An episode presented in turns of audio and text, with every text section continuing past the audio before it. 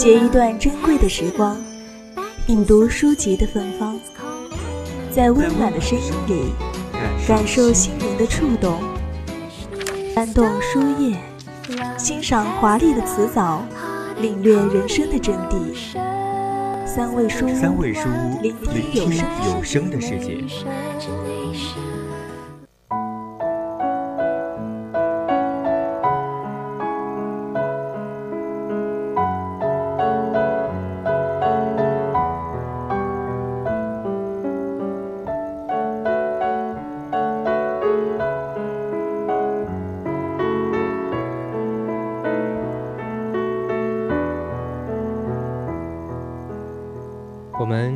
此一生，就是要摆脱他人的期待，找到真正的自己。这是小说《无声告白》里面的一句话，就如小说里面讲述的一样，身份认同几乎是每个成长必须经历过的一个重大的考验。不管是谁，都有合适的契机，恰如其分的理解。我知道我是谁，我想要干什么。要勇敢地生存下来，必须自己去积极地寻求自救。放弃从外界寻求认同，真心的接纳和拥抱自己，才能告别过去，真正的找到自己。今天推荐的这本《无声告白》的作者就是伍诗琪，在美国宾夕法尼亚州和俄亥俄州长大的，他的父母都是科学家，而他呢，就是香港移民的第二代。在出版《无声告白》之前，他已写作多年，小说以及散文作品多见于各类文学杂志期刊。这本《无声告白》呢，是吴启诗耗时六年写成的第一本长篇小说，故事编排的精彩细致，文笔沉稳内敛，一经出版便广受好评，成为了2014年度最具实力且众望所归的黑马。不仅跃升为《纽约时报》的畅销书，还获得了包括美国亚马逊网站在内的无数媒体评选出的2014年度最佳图书。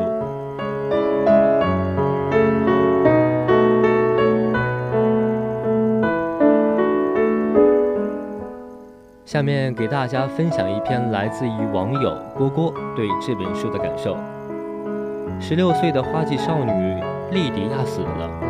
小说从这里开始了。父母的宠儿一夜之间就这样的消失了，悄无声息。而后在家附近的湖中央才发现，父母心中的梦想也就消失了，在空气中不和谐降到了极点。在迪利亚死亡之后，随着谜团一步步揭晓，也让人们唏嘘不已。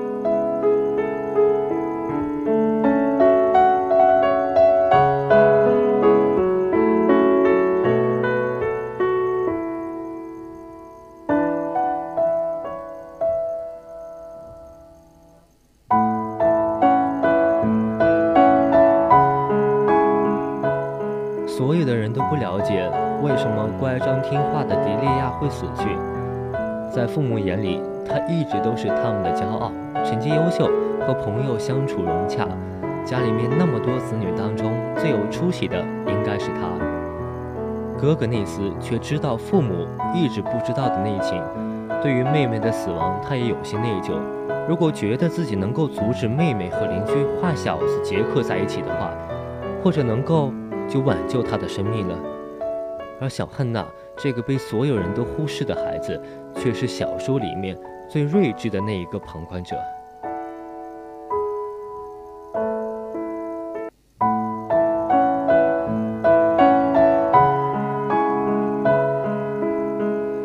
迪利亚的父亲詹姆斯里是个可怜人，童年的求学经历让他难过又羞愧。他想在异国他乡融入人群里面，但由于肤色和种族的不同。让他总是迫不得已的那么与众不同，他害怕自己的与众不同带来的关注与嘲笑，也不幸的降临了给他的子女，所以他不停的教导迪利亚，跟身边的姑娘在一起，融到大家庭里面去，永远不要显得很特殊。妻子玛丽琳在婚前说的那一句：“我母亲觉得我应该嫁给一个更像我的人。”这一句话让詹姆斯耿耿于怀。但他把他自己的卑微藏起来之后，隐藏不代表问题不存在，直到迪利亚死亡之后，他本能地逃到另一个人的世界里去，也逃到了另一个女人的怀抱里面。跟他一样肤色、一样种族的女人，她脆弱的就像一个婴儿一般，一直索取安慰。当伤疤被揭开流脓以后，他才不得不站起来面对现实。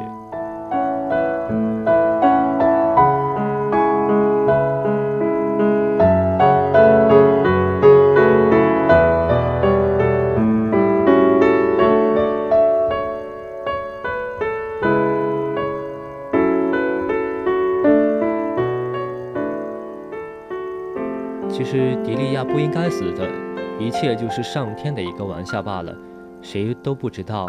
若不是他和邻居的那一场对话，也不会成为终结他生命的导火索。其实迪利亚只是为了证明他自己，他自己有能力主宰自己的命运，像他的哥哥内斯一样笃定，考入哈佛去深造，去探索太空的奥秘。他想证明自己想要的到底会是什么，而不是在妈妈的那些话、那些书里面、爸爸的连衣裙里面。他想从湖中央游到湖岸，如果成功之后，第二天就重新面对生活。可惜，天底下很多的事情都不会发生。如果。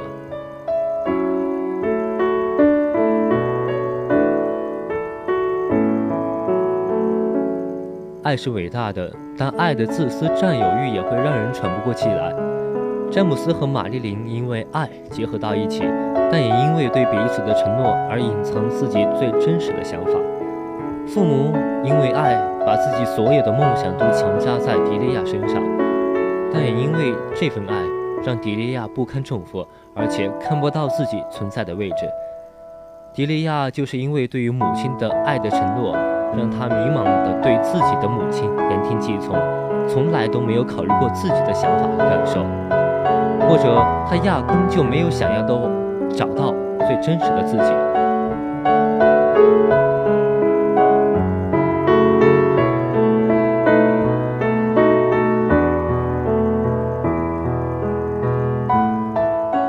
说最后，詹姆斯回到了玛丽琳身边。内斯和杰克最终还是打了一架，而小汉娜一直是那个最冷静而且最了解部分事实的旁观者，用他最薄弱的力量去对抗那些没有理智的人。大团结的结局还是让我们看到了一些欣慰。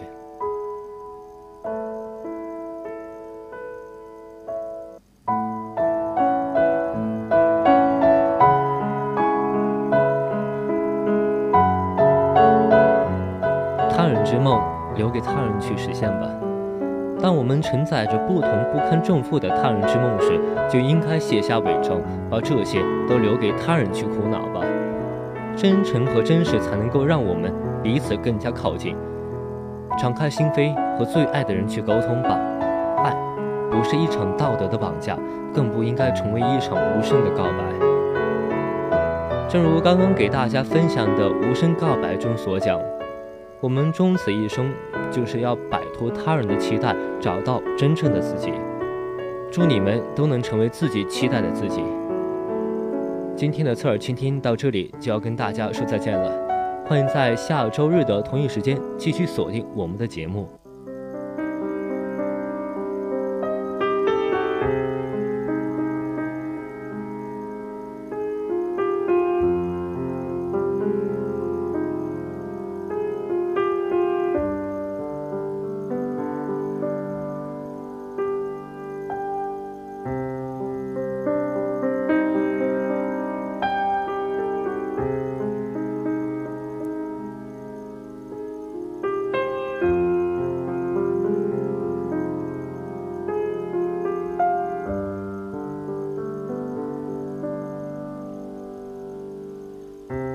几年前你走就没回来，